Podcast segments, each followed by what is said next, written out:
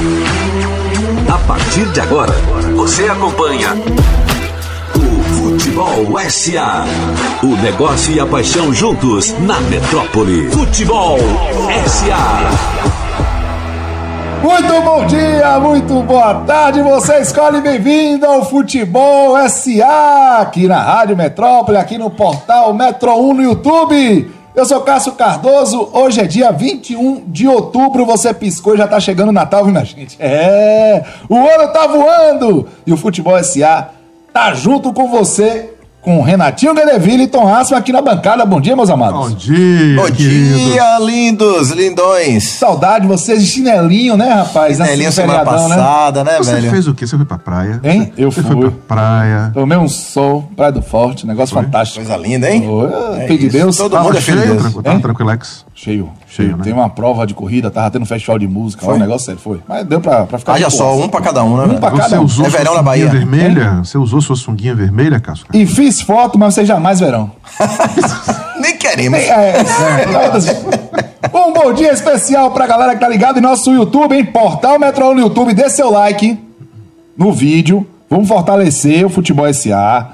Participe com a gente do programa. Eu quero falar pra Anderson Santos, com todo carinho. Porque ele gritou, acorda família. Aqui no Rio já são 16 horas e eu tô com abstenção. Ave Maria, Anderson, que é isso? Meu O Deus. do fuso horário do Rio mudou, né, seu Anderson? Um abraço, meu irmão. Eu acho que Anderson tá feliz, não tá não? Hein? Ele tá, Tá. Você feliz. tá feliz com o Tite, Anderson Santos? Professor Tite vai Manda mensagem sua pra vida, gente. Anderson? Você tá bem? Tá feliz? agora, Vai é, resolver sua você tá só vida. sorrindo. Você só fazia aqui reclamar, né? Ah, já acordou sorrindo. KKK, acorda a família. Quase um negócio meio Teletubby, né? É, beleza. Tá com o professor Tite, já deu o jogo. Rafael Melo, BBMP, um abraço, Rafael. Grande Rafa. Aníbal Sampaio Neto, bom dia, meus amigos. Estou na área ao Aníbal. vivo. Grande Aníbal. Erivaldo Gomes, boa tarde, bancada. Tenho certeza que no recesso do nosso futebol, Ceni irá passar uns dias lá com Guardiola para pegar umas dicas. Ô, meu amigo. Ah, sim. Jones E Gonçalves, boa- vice-versa. E vice-versa, E vice-versa. Jones Gonçalves, boa tarde, bancada.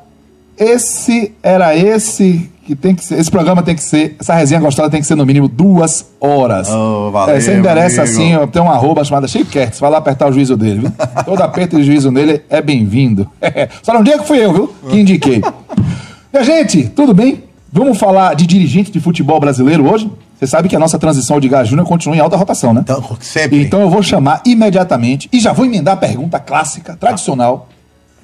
Número do dia, Tom Asma. Tem a ver com o tema? Já fez logo duas coisas em juntas, né? Plá. Tá ligado que essa é a tática, né? Você sabe Claro. que tem pouca pergunta. O pessoal na coletiva faz muito isso. Claro. Vou aproveitar minha, minha oportunidade de perguntar e fazer logo duas. Olha a cara. Número do dia, Tom Asma. E tem a ver com o tema, Tom? Atenção você da 101.3 Como é é FM. Tom Asma está respirando É, fundo é, para não me responder de uma maneira deselegante. Vá, Tom. Eu vou fazer a mesma cara do sujeito lá naquela entrevista coletiva do, do candidato à presidência do Corinthians. Tá legal que dá. Já já a gente vai trazer esse vídeo pra você, viu? Como é? Faz aí. Que surpresa. Como é, amigo? Tem a ver com o tema. É um dos legados. Olha ele, cheio de dica, Renatinho. Ó, é um dos legados do nosso tema. Número do dia: 8 bilhões e 23 milhões de reais. 8 bi. Número grande, hein? É. Muito zero, né? São quantos zeros? São 9, 12? Nem perdi já. É muito zero. é muito zero. É muito zero. É Vamos ver se terço- é o bom, né? Um terço de férias de cello. Deixa eu falar um negócio pra vocês aqui. Uh, Cello, né? Botafogo ganhando, 90% de, De novo, chance nessas de férias? ser campeão e tá, largou. Largou. Descarou, é. Quer saber? Esqueceu não? do futebol SA, é isso? É, aí tá aqui no chat, olá turma, hoje eu tô por aqui com vocês. não, isso é bote que eu tô Fique ligado. no viu, chat que você não, tá- papai. É. Fique no chat não. Sai é daí, chapada que eu tô ligado, não é, é. Sai daí, seu robô. Sim, bonito. Comemorando aí já o título antecipado. Rapaz, não fale que tá antecipado, não, Cello. Vai se secar o Ele homem. é, já, já, já sou campeão, vai tá saindo com é. Tite chegou aí. Deixa cuidado, Tchelo, cuidado. Seremos. Um abraço pra você. Minha gente, Um vamos abraço para nessa. nossos amigos da Rádio Hein? Botafogo, então também, né? Claro, um você- abraço da galera. vida, Esse É. sim, Rádio esse Botafogo. sim, ponderados, cuidadosos. Como é? São ponderados. Ponderados? Cuidadosos. Cuidadosos? Sim. Desapaixonados? Eles não, racionais? desapaixonados não. Eles só não estão dizendo que são campeões, como o Tchelo tá fazendo. Eles, eles não têm o botafogocentrismo. É isso? Um pouquinho. Tá, tá bom. Um pouquinho. É descalibrado. o de Tchelo não. O de Tchelo é um negócio sério. É uma precisão absurda. O de Tchelo é incrível. Né? Olá, Rádio Botafogo sempre na área. Ah, Um abraço pra vocês. Vamos ganhar de todo mundo, viu, gente? Por favor. contas, oito, hein? Bateram oito. duas na gente, né? Favor ganhar o título. Faltam oito, faltam Faltam oito. oito. Hoje o programa ele é dedicado a quem não tá lá pra fazer o gol, pra perder um pênalti, pra fazer uma grande jogada. Mas vou dizer um negócio pra você, viu?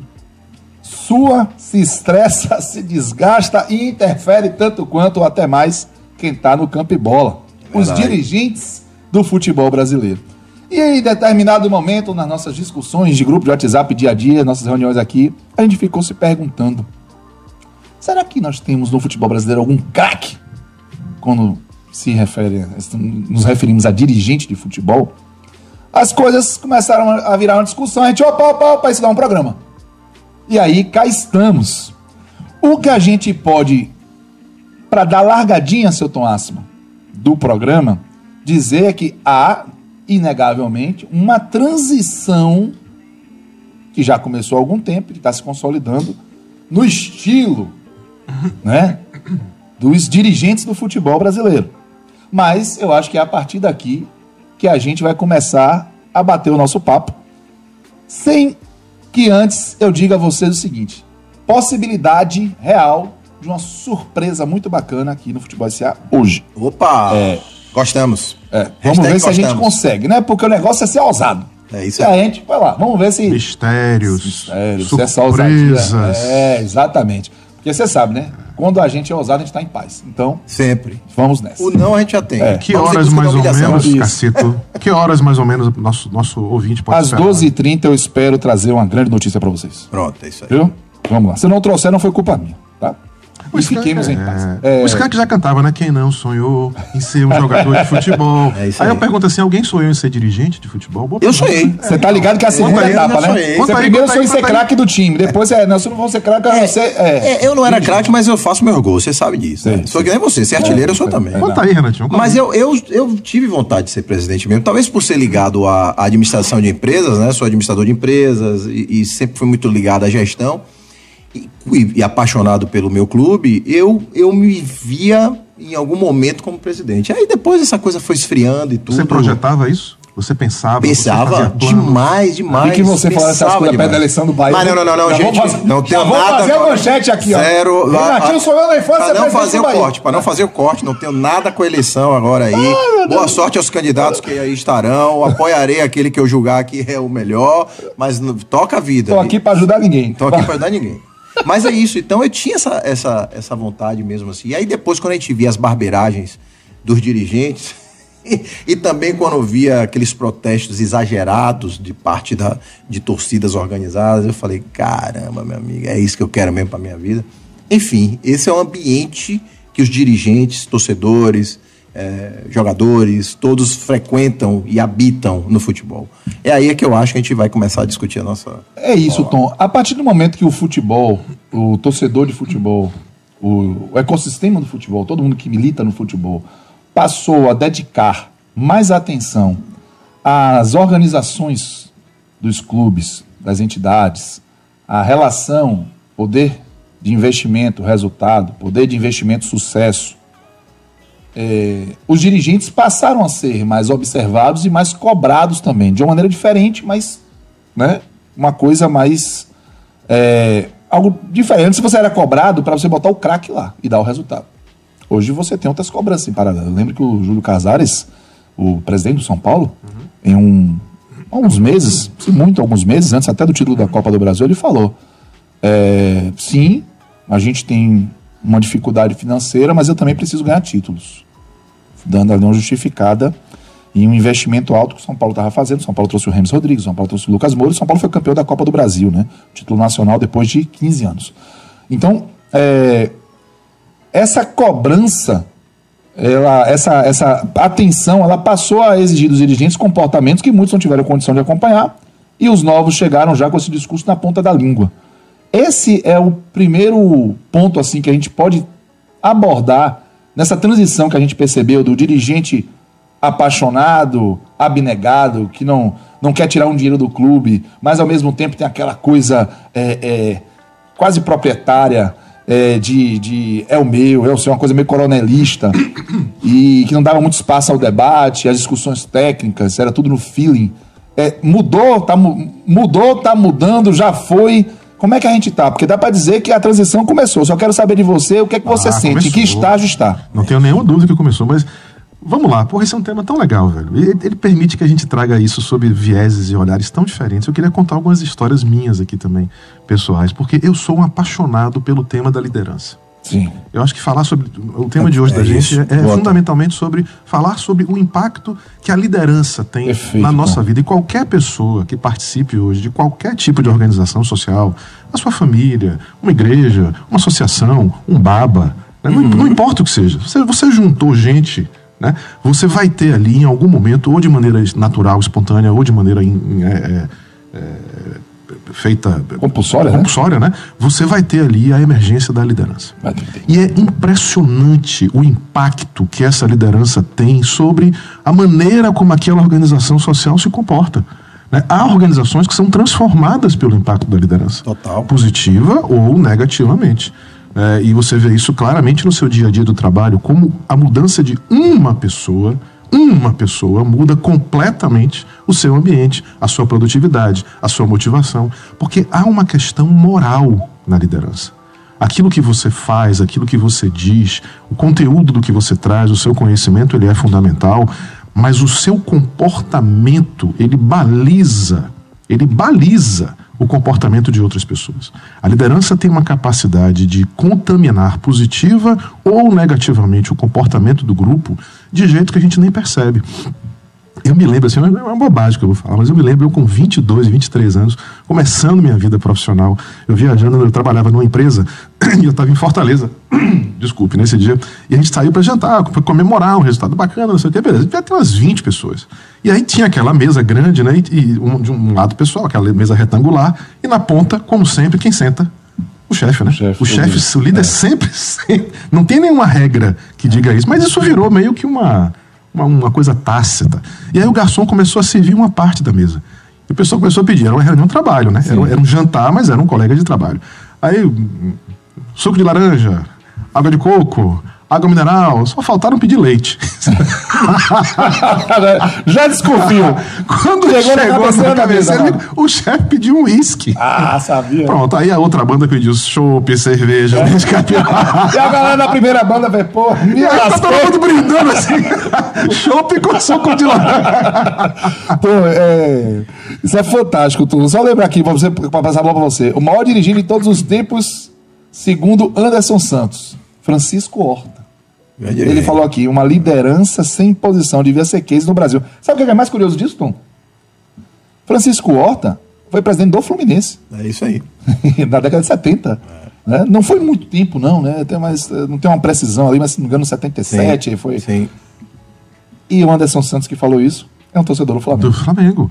Mas aí, quando você olha para trás e você vê a história do futebol, seria bacana se a gente pudesse perguntar aos dirigentes, né? Por que, que você quis estar nessa cadeira? Por que, que você quis usufruir dos benefícios e dos problemas de assumir a presidência de uma associação esportiva como um clube de futebol? E aí eu acho que você percebe dois perfis muito claros, que é esse choque de gerações que está acontecendo, Exatamente. porque há um novo perfil de dirigente chegando. Mas historicamente, ou você via ali, cara, sentado naquela cadeira, os apaixonados e abnegados, e há vários exemplos Vários de, de pessoas que abriram mão da sua vida pessoal, do seu patrimônio, da sua saúde, da sua família.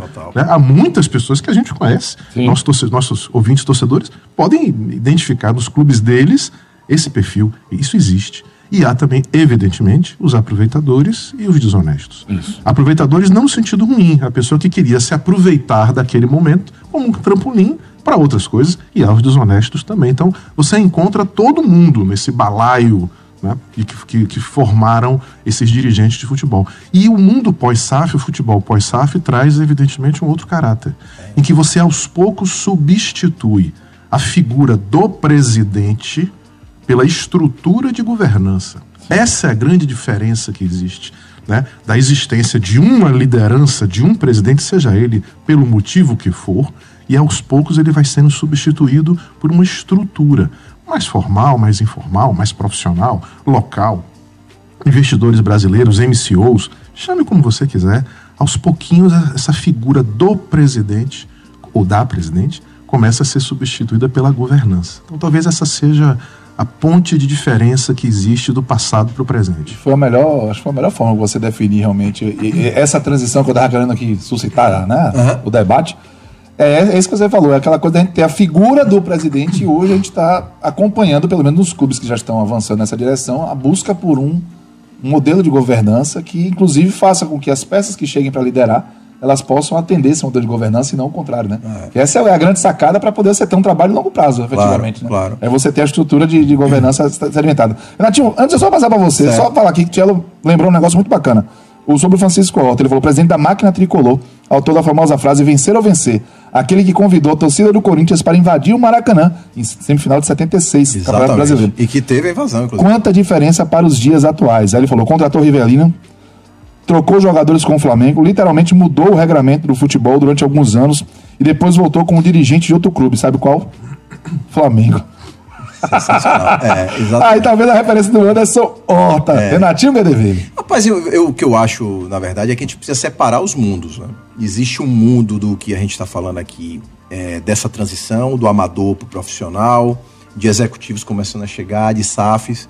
Mas existe um mundo ainda de abnegados lá que habita as séries C, as séries D, é, os sem série.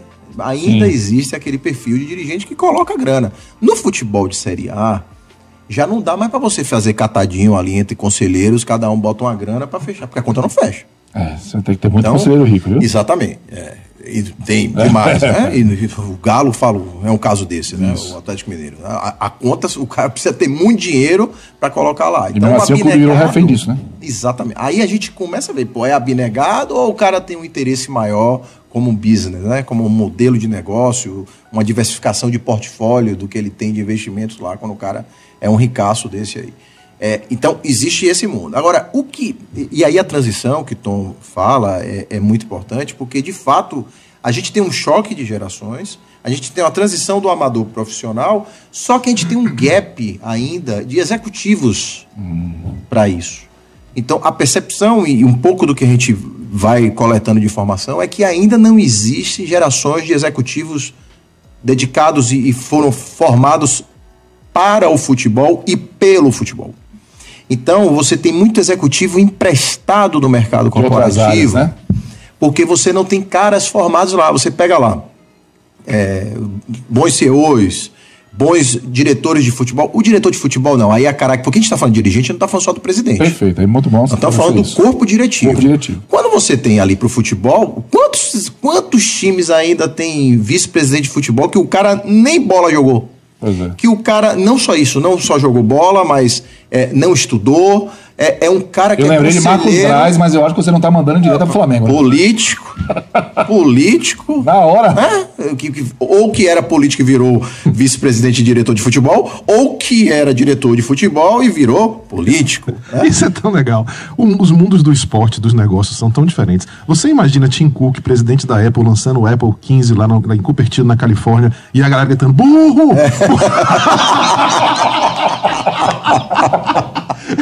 no, no futebol é assim, É, né? mas o que eu digo do- é isso. Então, assim, pô, quando eu falo o cara não, não jogou futebol, não é porque o cara é diretor de futebol ou vice-presidente, precisa ter jogado futebol, mas, pô, ele tem que ter vivido esse meio. Ele tem que ter mergulhado nisso, estudado pra isso.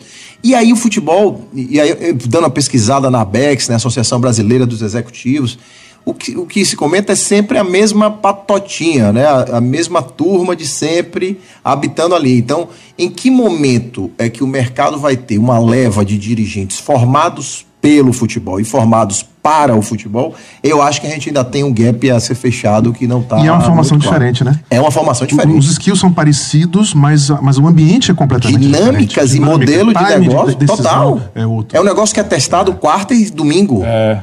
Exatamente. Terça e sábado. Porque E sua empresa não é rebaixada, né? A sua empresa não é rebaixada a cada temporada. Exatamente. Ela pode dar lucro, pode dar prejuízo, pode ser melhor, pode ser Claro. pior, mas ela tá lá. Ela participa do mercado. Ela não Ser rebaixado é uma 60 pressão... milhões de receita e perde de uma- de uma temporada para outra, né? Exato. É uma pressão que cria o seu timing de decisão, o seu modelo mental para isso é completamente diferente. Fora que seus clientes, eles são ao mesmo tempo leais, então você vai vender a marca bastante, garantidamente, mas do outro lado, se você vai ter que entregar realmente tudo, porque a reação também é, É. de quem dedica É visceral, a vida né? isso, é visceral. Ela é visceral, ela é exatamente. emocional, ela vai do céu ao inferno, do amor ao ódio, do estádio cheio a- a- ao público zero. A dedo na Vai cara dedo na em cara. aeroporto de, de torcida Isso. organizada. Então, cara, é uma dinâmica completamente diferente do mercado corporativo. E de fato precisa de uma, vamos dizer, de uma tecnologia, né, a ser desenvolvida, a ser compartilhada, a ser trabalhada para virar realmente um formato de educação para que a gente possa é, ter um ecossistema mais profissional mesmo, porque a gente, se for parar para observar, eu já perguntei se tem algum craque, né? Talvez a gente eleja aqui, né, alguns é, nomes. Eita, Renatinho quase fala. Ele Rapaz. veio assim, chega. É, Não, eu, eu, eu tenho que pensar É mesmo. isso. tá- tá- mas Mas assim, tem, tem. a- quem a gente for eleger, dificilmente vai ser produto de uma é, educação e de uma preparação técnica para isso. Ele é uma pessoa que conseguiu, dentro do futebol, mesmo vindo de outras áreas, trazer um resultado, mas que ainda assim não é produto ainda desse processo. Mas deixa eu pegar um ponto, é, Cacito, que é mais além do que o resultado da competência executiva. Quando a gente fala, por exemplo, de cultura organizacional, cultura corporativa, todo, é sempre, to- tudo sempre baseado em cima de valores, né? isso de conceitos, de princípios, beleza.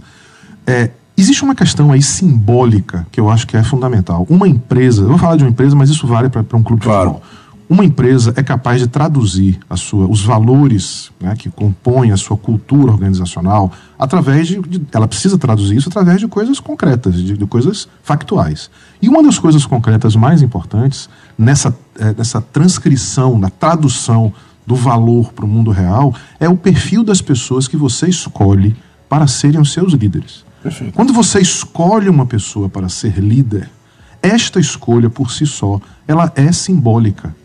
Ela é uma mensagem. Sim, sim. Quando você diz, ó, uma pessoa que se comporta, que pensa, que age, que decide desse jeito, será o meu líder. Você está dizendo para aquela organização que aqueles valores, aqueles comportamentos, é o que vão nortear a sua estratégia. Você concorda com aquilo. Sim.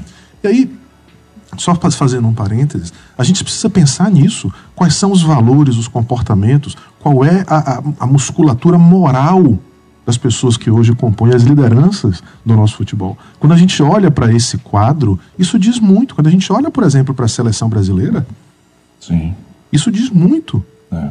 É Isso, verdade. quando a gente olha Qual é a qualidade da nossa liderança? li- da liderança. Quando a gente olha, e aí, uma opinião pessoal, né? O futebol SA me traz muitas alegrias na vida, Lá mas vem. uma das tristezas que o futebol SA me traz é a obrigação de ver a seleção brasileira jogar.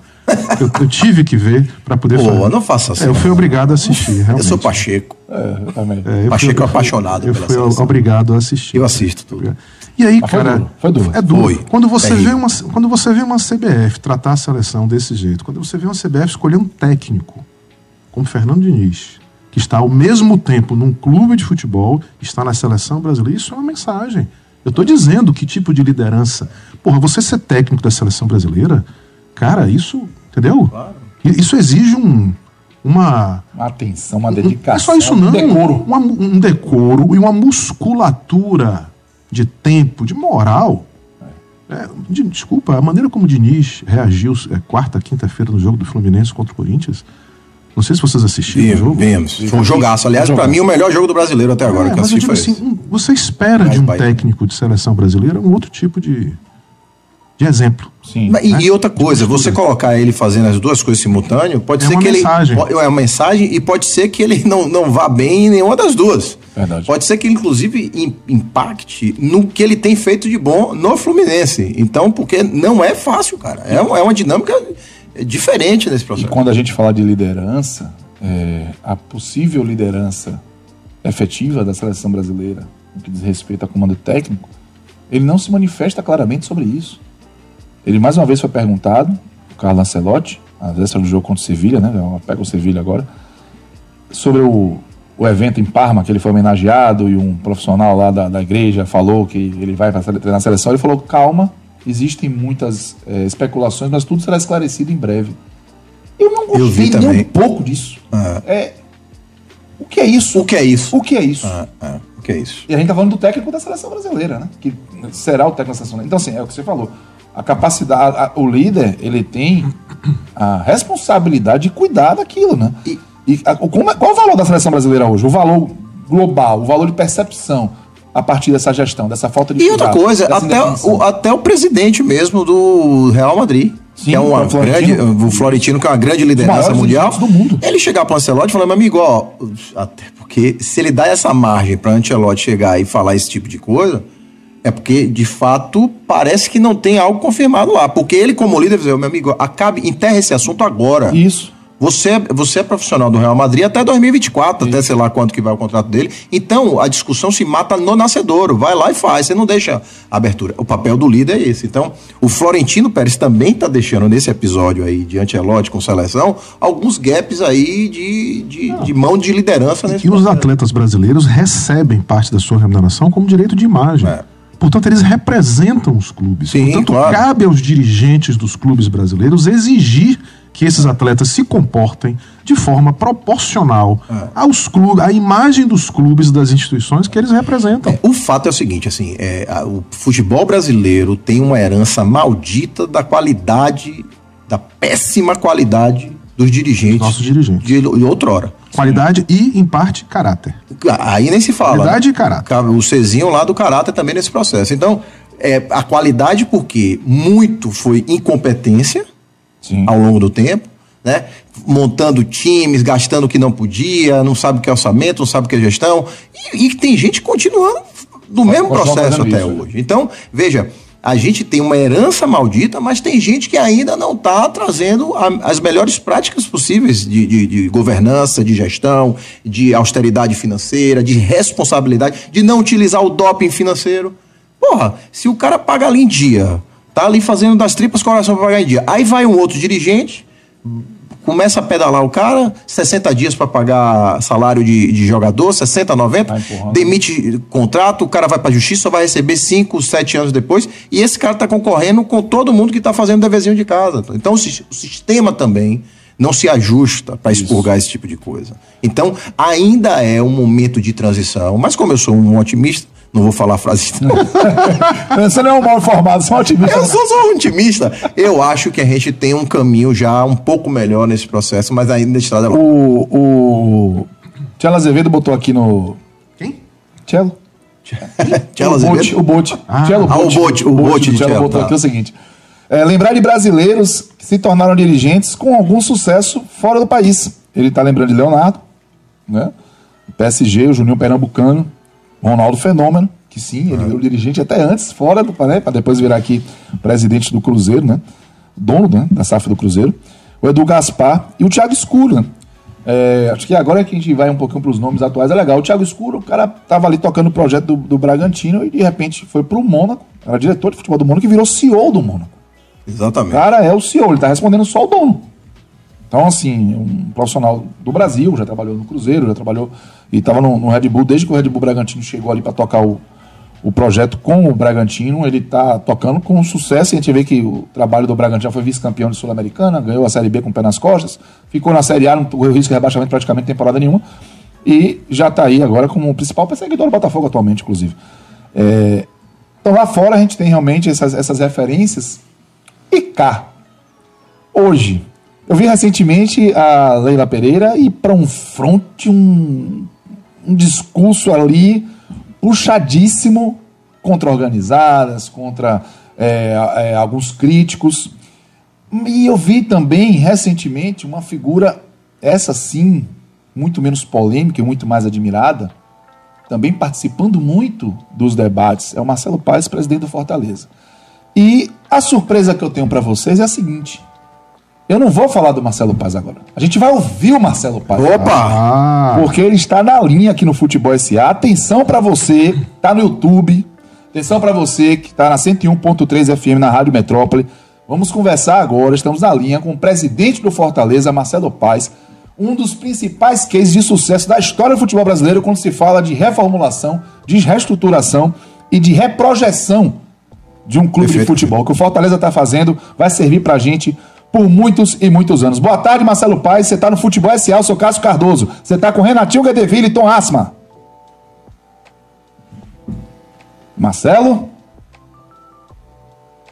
Eu, eu Opa! falei alguma coisa. é, Eu ainda não falei. Marcelo?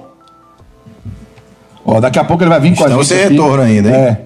Daqui a pouco ele vai vir com a gente, o Marcelo Paes, pra gente ouvir o presidente do Fortaleza, um cara que tem realmente feito. Me escutam aí? Opa! Sim, agora! Estamos lhe ouvindo, Marcelo Paz, bem-vindo. Eu sou Cássio Cardoso, você está com o Renatinho Guedeville e com Tom Asma. Esse é o Futebol SA, Marcelo, bem-vindo.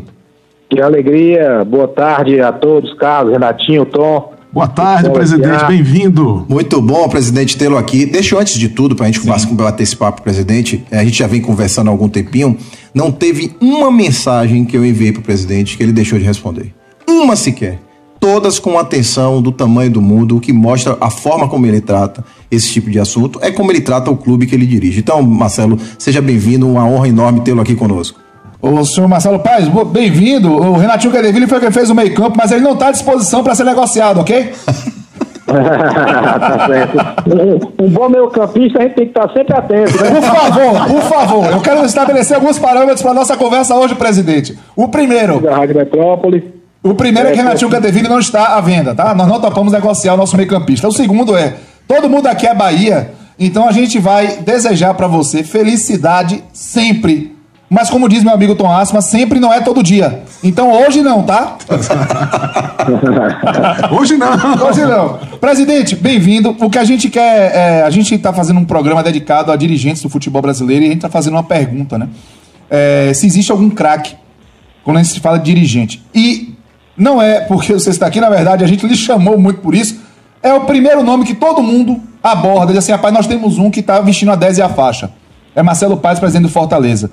E o que a gente quer lhe ouvir é sobre essa- esse processo de transformação do Fortaleza, capitaneado por você. O que é que você eh, entende que foi o principal ingrediente para que isso acontecesse? E o que é que você tem de horizonte, presidente? Qual é, onde é que vai parar o Fortaleza eh, a partir desse momento que se redimensionou no futebol brasileiro? É, Eu acho que, primeiro de tudo, o que a gente tem feito no Fortaleza, que, que realmente causou essa evolução no clube, as conquistas, tem um nome que é profissionalização. Nós profissionalizamos o clube em seus diversos setores, trabalhando com planejamento estratégico, com metas e objetivos por diretoria, não é só no futebol, com diretoria remunerada. Todos os profissionais hoje que trabalham no Fortaleza têm sua remuneração. Eu sou remunerado, eu tenho dedicação exclusiva ao clube. Todo o meu tempo profissional é para o Fortaleza Esporte Clube. É, eu acho que futebol hoje a gente trabalha com dois elementos grandiosos: paixões e milhões. Isso não dá para ser trabalhado de forma amadora.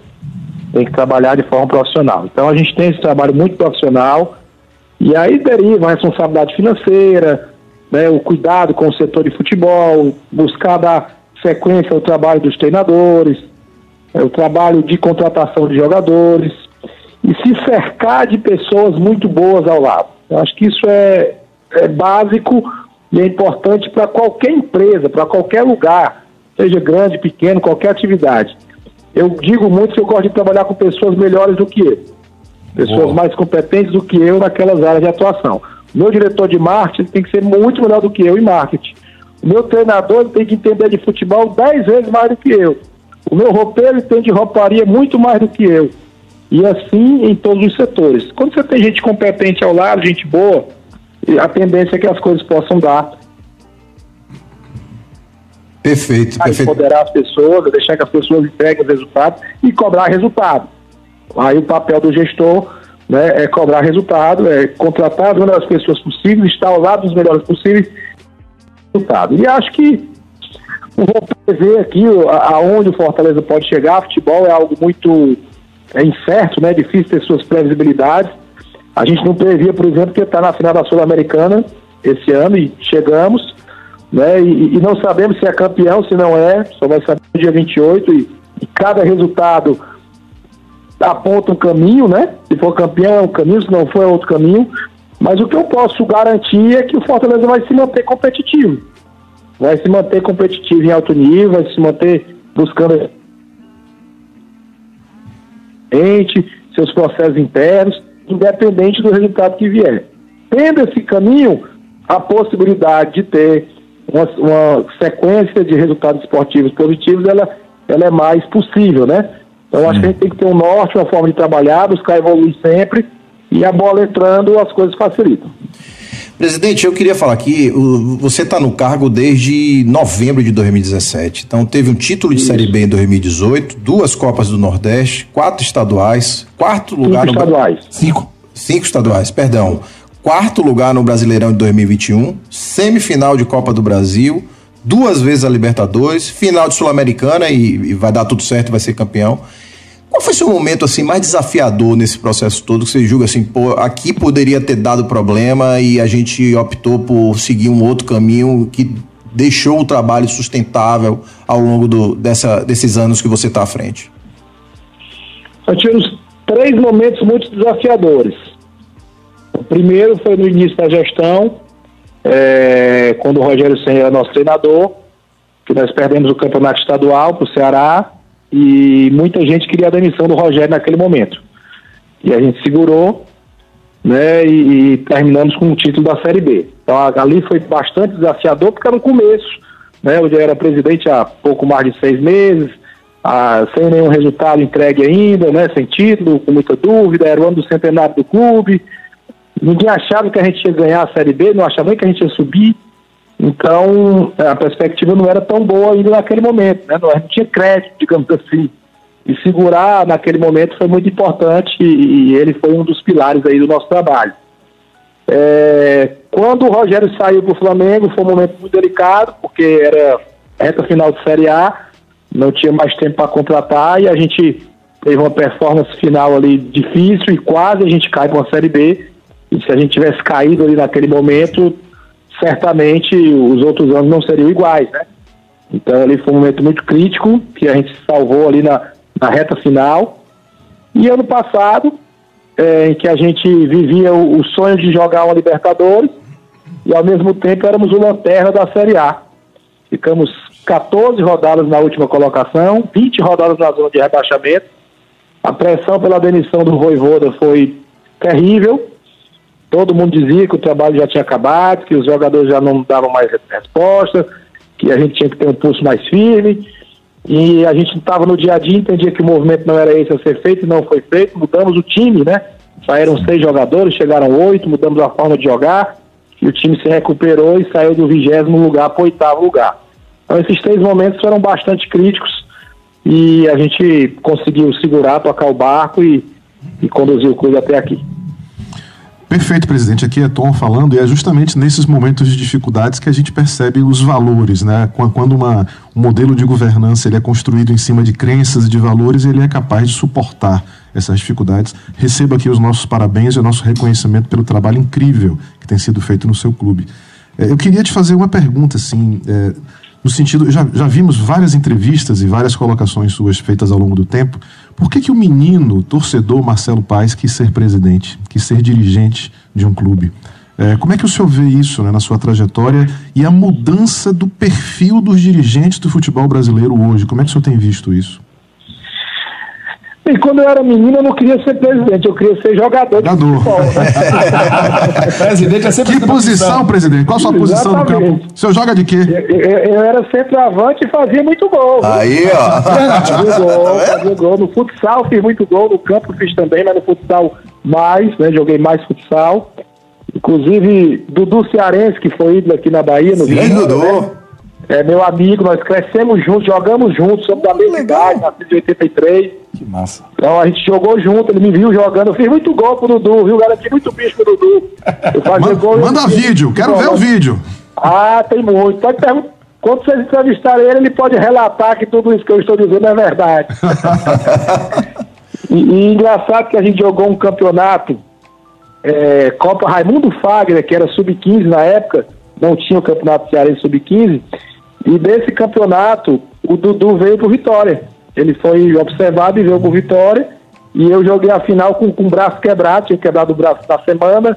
E não fiz gol na final, não, não me trouxeram para jogar. E aí eu, segui outro caminho, né? Mas o, o, Dudu veio a partir de uma competição que a gente jogou lá e ele veio pro Vitória e depois ganhou o mundo aí.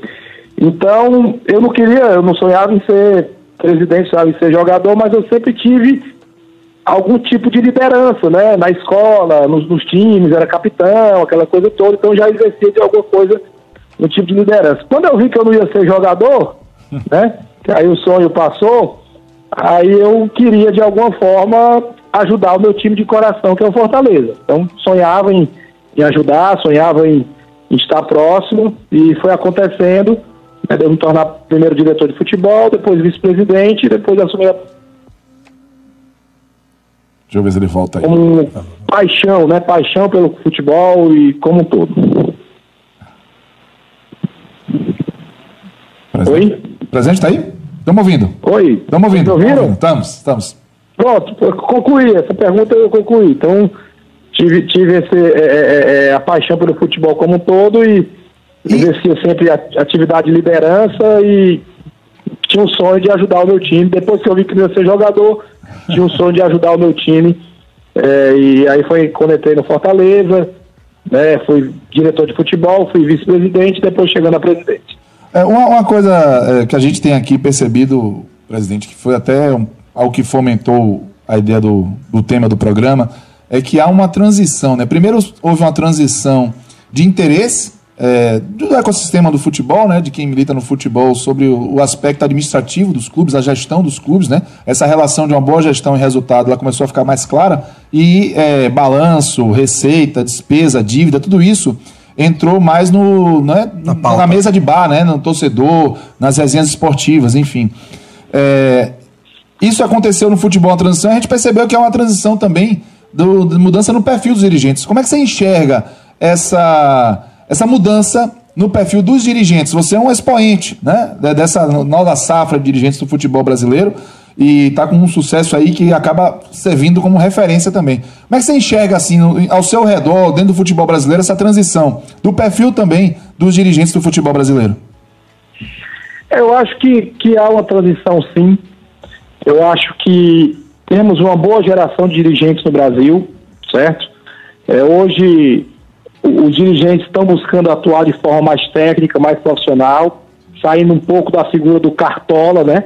Sim. Aquela ideia do cartola que, que ganhava o jogo de qualquer maneira, né? Que pintava o vestiário do adversário, que fazia práticas que não são as mais republicanas, digamos assim, para tentar ganhar jogos, isso não sustenta, isso não sustenta, não tem força, não tem longevidade. Então há uma transição, acho que vem surgindo pessoas mais técnicas, né, de, de, de outras áreas. Não, não é todo mundo ainda, é um processo, né, e não estou também dizendo que essa é a única forma de fazer futebol. Eu acho que existem várias formas de fazer a mesma coisa, existem várias formas de dirigir um programa de rádio, de dirigir uma equipe, Perfeito. de cuidar de uma faculdade, de um posto de gasolina, de uma confecção, e no futebol não é diferente. Né, existem formas diferentes de fazer, mas há uma transição para o profissionalismo. Acho que o futebol tem adotado mais isso, a figura dos executivos de futebol, a figura dos CEOs, embora ainda haja uma carência, ainda haja uma carência desses profissionais com o conhecimento executivo e o conhecimento também do futebol, que reúne as duas coisas. É uma transição ele nem sempre é tão rápido, né? Então, por, por si só em ser uma transição, ela vai levar algum tempo para que isso fique mais universalizado, fique em mais clubes, mas vejo com bons olhos, vejo que o futebol tem buscado um caminho mais formal, mais correto, com mais responsabilidade, com mais cuidado com as finanças, com mais cuidado com a estrutura, com o futuro do clube, não só com o próximo jogo, e acho que a tendência é que siga evoluindo. Bom, deixa eu passar alguns números aqui do Fortaleza e desse trabalho aí que o presidente vem fazendo. Sócio torcedor aumentou em valores 150% em relação ao ano passado sendo que saíram de 7 mil sócios torcedores em 2017 para 42, mais de 42 mil, talvez o presidente possa trazer o um número atualizado aí. Patrocínios aumentaram em quase 136%, transferência de atletas fizeram quase 20 milhões no ano passado, quitaram todas as dívidas trabalhistas, inverteram o patrimônio líquido, o PL era negativo do clube, inverteram agora em 2022, então já tem um PL positivo, que é raridade em clubes de futebol. Ou seja, o Fortaleza, presidente, é uma pérola. E pérola é, é sempre é muito bem vista para o investidor e o movimento que a gente está vivendo de SAF. Como é. E aí eu já vi que o modelo de SAF do Fortaleza passa por não vender o bloco controlador. Como é trabalhar isso? Como é que está isso na cabeça de vocês? É, é, abrir um pedaço? É talvez abrir, fazer um IPO ali, uma abertura de capital pública para torcedores? É trazer um investidor um pouco mais estratégico? O que é está na cabeça de vocês em relação a isso? O primeiro passo é, é, é, é virar SAF, né? E virar SAF não é vender controle, nem muito menos vender ações. Virar SAF é apenas mudar o modelo jurídico, né? Digamos assim. Perfeito. Geral de sócio já está aprovado, agora estamos no processo burocrático, formal, de criar empresa, transferir ativos, criar conta. Né? Então o primeiro passo é isso. O que a gente quer fazer agora é, é virar SAF para ter um, uma possibilidade de um modelo de gestão ainda mais moderno, mais fluido, com acesso a crédito. Então esse é, esse é o passo de, agora. Não temos nenhuma intenção de venda de controle, nenhuma, zero, certo? E podemos sim, num próximo passo, uma vez implementada a SAF, no próximo passo, vender alguma, alguma participação minoritária. É, e pode ser, quem sabe, através de bolsa de valores, embora no Brasil ainda não há bolsa de valores para clube de futebol. Né? Já há conversa, nós já participamos de algumas rodadas de conversa, há o interesse da B3 de São Paulo, da CVM, mas ainda não está formalizado. Eu acho que é um modelo interessante, né? você colocar ações na bolsa, pulverizar os investidores, fazer captação de recursos, isso faz com que a gestão tenha que melhorar, para ter é, ação listada em bolsa, os requisitos de gestão são enormes, eu acho isso ótimo. Quanto mais transparência, melhor. Eu, eu entendo que é melhor assim para gerir uma empresa, um clube de futebol. Mas o, próximo, o passo atual é consolidar a SAF do clube e o segundo passo pode ser uma venda minoritária ou uma venda também de ações listadas em bolsa, uma vez que possa, né, que tenha a liberação de clube de futebol para poder listar em bolsa. Presidente, aqui é Tom falando. O senhor já disse em várias entrevistas a frase: o camisa 10 do Fortaleza é ter salário em dia. Eu, eu lhe diria que eu acho que o camisa 10 do Fortaleza é a governança, é a estrutura de governança que vocês têm, que tem permitido que esses salários sejam pagos em dia. É, e aí eu queria lhe perguntar, assim, independentemente de movimentos de SAF ou quaisquer outras coisas, quando você pensa em 2024, né, no ciclo de 2024, qual é a prioridade da governança do Fortaleza em termos de avanço de novas camadas, ou de planejamento ou de controle? Quando o senhor pensa na governança do seu clube, qual é o seu foco em 2024? A gente tem que evoluir mais ainda em termos de governança, até porque em 2024 deve ser o primeiro ano da SAF do clube. Então, é, a gente tem que ter processos ainda mais fluidos, mais rápidos, tomada de decisão, né? A, a, a mudança de SAF modelo de modelo associativo para SAF é também por isso. No modelo associativo, por mais que a gente tenha profissionais remunerados, por mais que tenha médios objetivos, mas ainda há uma divisão de tempo ali, né? não é dedicação exclusiva em todas as áreas. Então a gente pode avançar um pouco mais nesse aspecto. Né? Eu acho que, que, que esse passo tem que ser dado. Eu acho que a gente tem que buscar começar a trabalhar com sobra de caixa, com sobra de caixa. O clube de futebol tem que ter sobra de caixa, não pode estar é, no limite ali, tem que é, é, ter, o, sabendo já como funciona é, o, o, fluxo de caixa de, de, do futebol, por exemplo. Agora em dezembro entra muito dinheiro, né? Porque de acordo com a colocação que ficar na Série A tem uma premiação, é, mas novembro e outubro é mais apertado. Então já, já se sabe que o fluxo é assim e tem que ter a organização para não, não passar sufoco, para não ter dificuldade. Então, começar a trabalhar com solo. O Atlético Paranaense tem isso. É né? um clube que eu me espelho muito, tem uma sobra de caixa permanente. A gente tem um caixa equilibrado, não tem dívida, paga tudo em dia, mas sempre ali o controle na ponta do lápis. A gente tem que começar a projetar ter algum tipo de sobra para eventualidade, para fazer investimento, para comprar um jogador que seja oportunidade de mercado, para sobreviver nos períodos de, de, de, de baixo fluxo de caixa. Eu acho que a gente tem em termos de práticas de governança já no modelo SAF e também na questão de caixa. Presidente Marcelo Paes, Cássio, agora, é, você, recentemente o Fortaleza emitiu uma nota oficial com um posicionamento muito, muito duro em relação às torcidas organizadas por causa dos episódios de violência. Essa nota foi lida aqui no programa e todos nós, inclusive, eu me arrepiei lendo a nota. Para mim, foi uma medida que a gente tratou aqui, que era o caminho. Um marco. Um marco. O caminho que tinha que ser seguido, mas que é muito difícil de ser seguido, né? É muito difícil tomar essa decisão que o Fortaleza, através de sua figura como presidente do clube, tomou. E é, a gente ficou ali realmente encantado com esse passo que foi dado à frente. A partir disso, né, que eu já percebi que o Fortaleza, através da, da, da sua figura, tem uma percepção do que é e que deve ser prioridade no futebol. O que é que você enxerga como próximos passos que precisam ser dados pelo futebol como um todo? Não falo só do Clube Fortaleza, mas a indústria do futebol como um todo, para que a gente tenha uma indústria mais rentável, mais sustentável, uma indústria que possa fazer com que todos os players tenham condição de crescer juntos.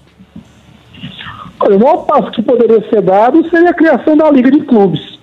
Eu acho que esse era o passo que poderia colocar o futebol brasileiro num, num patamar ainda maior. Hoje o futebol brasileiro é o mais forte das Américas, sem dúvida alguma, né? mas não consegue competir a nível eh, de Europa. Ah, temos um problema de câmbio também, né? O dólar vale muito mais do que o real, o euro vale muito mais do que o real. Mas, independente disso, o, o, o, potencial do futebol brasileiro ele não é todo explorado a nível econômico e comercial. Por quê? Porque a gente vende muito pouco nosso campeonato no mundo inteiro. O, o, futebol brasileiro ele é conhecido mundo afora pela camisa amarela, pelo Neymar, pelos grandes craques né, do passado e alguns do presente. Mas as marcas de clube no Brasil não são conhecidas no mundo inteiro.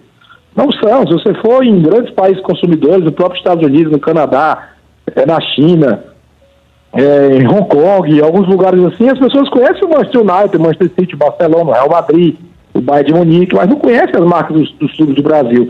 Consequentemente, não vem dinheiro de lá para cá. O campeonato não passa lá, né, não tem atração e não tem porque não é um organizado no modelo de liga, que pode dar um envelopamento comercial muito melhor, melhor qualidade de gramado, fair play financeiro. Eu vi um pouco aí vocês falando sobre fair play financeiro, já disse a entrevista.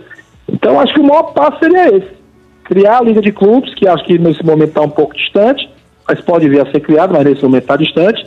Eu acho que esse passo ele, ele, ele faria com que muitos outros passos avançassem. Eu acredito nisso. Perfeito, presidente Renatinho aqui falando contigo. Eu vou te fazer agora a pergunta de um milhão de dólares. é mais fácil ser campeão da Sul-Americana ou reunir 40 dirigentes numa mesa das séries A e B para formar uma liga de futebol? Rapaz, ser campeão da Sul-Americana falta um jogo, né? Se a gente ganhar aí. é, mas também não é mais fácil. É, então, falta só um jogo. Não que vale muito, né? Esse jogo faz toda a diferença. Mas eu espero que, que os clubes tenham essa maturidade. É um processo, não é fácil. Historicamente, sempre houve uma divisão muito grande. É, e, e, quando se tem só dois grupos, eu acho que está mais fácil de juntar. Quando tem só dois grupos, né? Basta um juntar com o outro.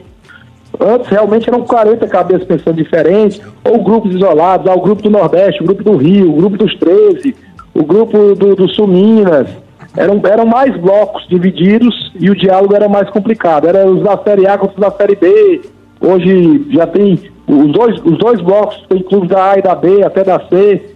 Então eu, eu, eu olho do ponto de vista positivo de que sendo dois blocos está mais perto de resolver, embora no momento não haja debates entre esses dois blocos para buscar essa união. E quando eu digo que não há debate, não é que tem briga, não é que a gente, ah, fulano não fala com o outro, não, não é nada disso mas não tem no momento o, o, o fórum, um fórum de discussão para juntar os dois grupos.